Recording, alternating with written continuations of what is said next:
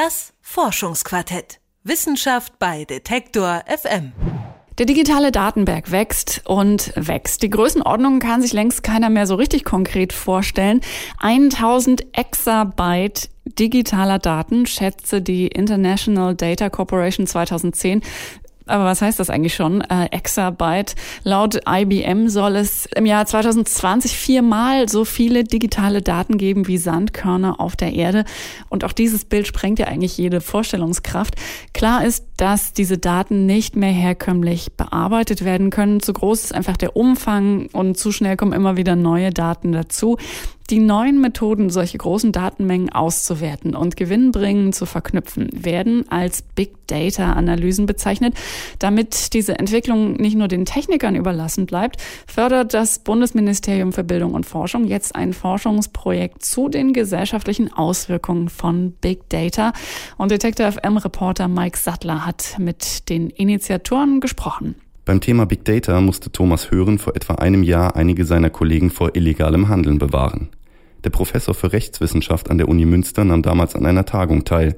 Dort stellten Wissenschaftler Forschungsprojekte vor, für die sie Fördergelder des Bundes erhalten wollten.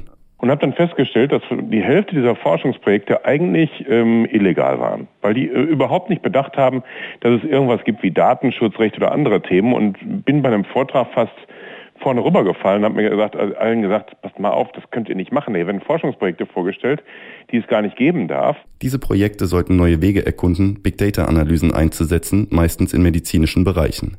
Big Data, also die Analyse und Verknüpfung großer Datenmengen, lässt sich in vielen Bereichen gewinnbringend einsetzen. Bekannt sind natürlich die großen internationalen Konzerne wie Apple oder Google, die mit der Auswertung von Daten ihr Geschäft betreiben. Doch auch in der Fabriksteuerung, zur Risikokalkulation oder in der Klimaforschung werden Big Data-Analysen angewendet. Die technische Entwicklung eilt der gesellschaftlichen, politischen und juristischen dabei weit voraus, wie nicht nur das Beispiel der illegalen Forschungsprojekte illustriert. Auch rechtliche Fragen nach Eigentumsrechten an Daten stellen sich durch Big Data-Technologien neu. Wenn Sie die vier Urteile sehen, die es dazu gibt, merken Sie diesen Urteilen an, dass die Richter extrem unsicher sind. Sie haben es auch betont in den Urteilen, dass Sie sich auf einem Gebiet bewegen, wo es noch scheinbar gar nichts gibt und eigentlich damit auch signalisiert, dass sie sich freuen würden, wenn es mehr Diskussionen und mehr Ergebnisse gäbe. Genau deswegen hat Professor Hören gemeinsam mit dem Institut für Technikfolgenabschätzung und Systemanalyse in Karlsruhe ein eigenes Forschungsprojekt initiiert, das sich mit den gesellschaftlichen Auswirkungen von Big Data beschäftigen soll. Assessing Big Data, kurz ABIDA. Insgesamt sechs Forschungsinstitute sind an ABIDA beteiligt. Finanziert wird es mit 6 Millionen Euro vom Bundesministerium für Bildung und Forschung, das auch andere Projekte zu Big Data mit Geldern ausstattet. Der Unterschied?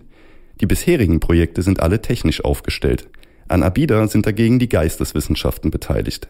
Neben den Rechtswissenschaften auch die Soziologie, Politikwissenschaften, Ethik und Wirtschaftswissenschaften. Das Forschungsvorhaben ist also sehr breit aufgestellt. Möglicherweise lässt sich dem Phänomen Big Data auch nicht anders begegnen, weil es ja in so viele Bereiche des Lebens hineinspielt. Gerade da liegt allerdings bereits ein Problem, erklärt Armin Grunwald vom beteiligten Institut für Technikfolgenabschätzung und Systemanalyse in Karlsruhe. Zunächst müsse man einmal sehen, was Big Data eigentlich alles bedeuten kann.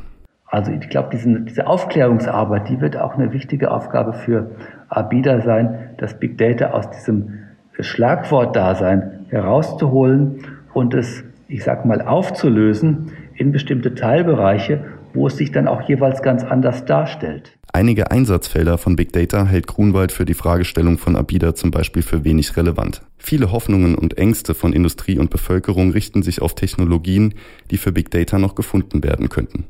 Nicht alle dieser möglichen Zukunftsszenarien hält Grunwald dabei für realistisch.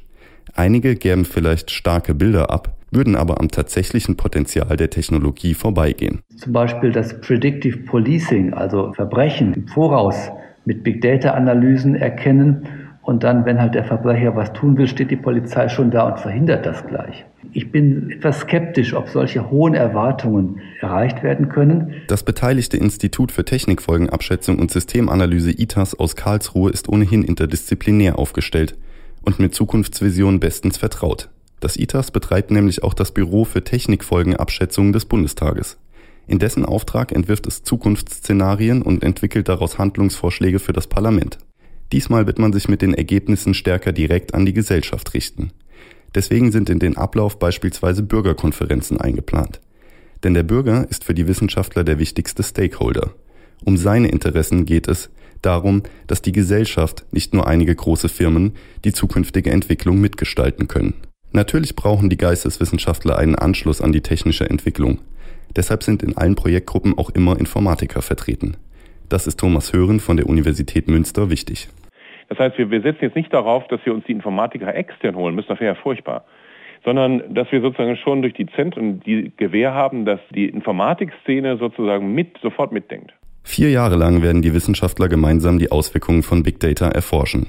Ergebnisse sollen fortlaufend erzielt werden, zum Teil klassisch in wissenschaftlichen Publikationen, aber auch bereits durch die vielen geplanten wissenschaftlichen Kooperationen erhoffen sich die Verantwortlichen ständigen Einfluss zumindest auf die deutsche Forschung und Entwicklung. Auch glauben sie, dass die Rechtsprechung die Impulse des Forschungsprojektes gerne aufgreifen wird.